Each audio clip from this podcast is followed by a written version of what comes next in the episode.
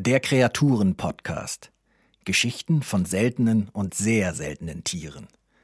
Präsentiert von Citizen Conservation. Haltung rettet Arten. Heute Kat Menschik, Zeichnerin und Illustratorin. Das Panzernashorn. Das in Europa berühmteste Nashorn vergangener Jahrhunderte hieß Clara. Geboren wurde Clara im Jahr 1738 in der indischen Region Bengalen. Nachdem das Muttertier von Jägern getötet worden war, nahm der Direktor der niederländischen Ostindien-Kompanie, Jan Albert Sichtermann, das verwaiste Jungtier bei sich auf. Zwei Jahre lang durfte Clara bei Sichtermann frei im Garten herumlaufen, dann wurde sie ihm zu groß und er verkaufte sie an einen niederländischen Kapitän und Schausteller, der Clara auf seinem Schiff mit nach Europa nahm. Viele Nashörner vor Clara hatten eine solche Reise nicht überlebt oder waren gleich nach ihrer Ankunft gestorben. Clara jedoch, zahm und in Gesellschaft von Menschen aufgewachsen, überstand die Sache bei guter Gesundheit und begann so eine fast 20 Jahre andauernde Karriere als exotische Wandersensation, die sie durch ganz Europa führte. Als erstes lebendes Nashorn, das die Menschen hier zu Gesicht bekamen, wurde sie auf zahlreichen Gemälden, Stichen, Holzschnitten, als Porzellandekor sowie in Texten, Liedern und Gedichten verewigt. In Paris sorgte sie dafür, dass Nashornuhren und andere Nashornaccessoires groß in Mode kamen. Sogar Perücken à la Rhinoceros soll es gegeben haben. Wie auch immer die ausgesehen haben mögen. Clara war ein indisches Panzernashorn. Im Gegensatz zu den afrikanischen Spitz- oder Breitmaulnashörnern haben diese nur ein Horn, weshalb ihr lateinischer Name auch Rhinoceros unicornis lautet, also Einhorn-Rhinoceros was natürlich sehr fabeltierhaft klingt. Aber tatsächlich sind sie ganz real, real und riesig. Große Exemplare können sich zu 2,7 Tonnen schweren Kolossen mit über 1,90 Meter Schulterhöhe auswachsen. Es ist schon eine Leistung, das mit rein veganer Ernährung hinzukriegen, wie Kühe grasen Nashörner friedlich vor sich hin, allenfalls ein paar Blätter, Zweige und Früchte ergänzen den Speiseplan. Da muss man als Nashorn schon 150 Kilo Grünzeug am Tag in sich reinmampfen, um satt zu werden. Dieser Ernährungsweise entsprechend lebt das Panzernashorn gern in offener, mit ein paar kleinen Wäldern gesprenkelter Graslandschaft bevorzugt in Flussnähe. Panzernashörner sind gute Schwimmer. Auch das unterscheidet sie von den afrikanischen Verwandten.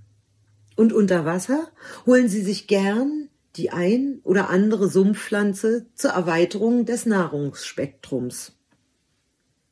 Charakteristisch für Nashörner sind die vielen extravaganten Faltenwürfe ihrer Haut, wobei die des Panzernashorns außerdem noch von mengenweise Knubbeln überzogen ist. Einen Panzer hat das Panzernashorn aber gar nicht. Die Haut ist zwar dick, dennoch empfindsam und verletzbar. Durch diese Hautstruktur wird das Tier nun zu einem hochbeliebten Biotop für alle möglichen Parasiten. Blutegel, Bremsen, Würmer und alles mögliche andere Kleingetier macht es sich gern zwischen den Falten und Knubbeln gemütlich und hält sich von dieser Position aus schadlos. Was natürlich ein legitimes Interesse von Blutegeln und Bremsen ist, für die Nashörner aber lästig, weshalb sie ihrerseits nichts dagegen haben, wenn sich auf ihrem Rücken ein paar Vögel niederlassen, welche ihnen diese Bewohner von der Haut picken. So bilden Nashörner und einige Vögel eine ökologische Gemeinschaft, von der beide Seiten profitieren. Noch interessanter aber ist vielleicht die ökologische Beziehung zwischen Nashörnern und Elefanten, die es in dieser Form sowohl in Asien als auch in Afrika gibt. So suchen die Nashörner gern die Nähe von Elefanten, deren Eigenschaft, Dinge niederzutrampeln und damit Pfade und Landschaften zu öffnen, den Nashörnern gut zu Pass kommt. Das Lieblingsgras der Nashörner heißt denn auch Elefantengras. Sie angeln es sich mit ihrer feinen, beweglichen Oberlippe. Leider können weder Vögel noch Elefanten irgendetwas dagegen ausrichten, dass Jäger der Spezies Homo sapiens es in bitterer Sinnlosigkeit auf das Rhinoceros abgesehen haben. Weil seinem Horn speziell in der traditionellen chinesischen Medizin allerlei Wirkungen zugeschrieben werden. Gegen Kopfschmerzen und Kater, Fieber und Entzündungen und seit einiger Zeit sogar gegen Krebs. Mancher findet es aber wohl auch einfach nur schick, seinen Gästen zum Dessert etwas so Teures und Verbotenes wie Nashornpulver anzureichen.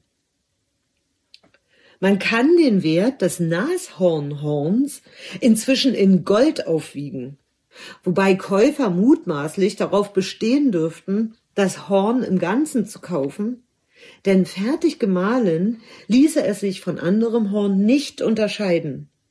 Von irgendwelchen profanen Hufen etwa, von Krallen, Klauen, Stacheln, Schnäbeln, Panzern, Haaren oder menschlichen Fingernägeln. Sie alle bestehen nämlich einfach nur aus Keratin, einem faserigen Protein, das wir und fast alle anderen Tiere ständig selbst fabrizieren. Von wegen Gold.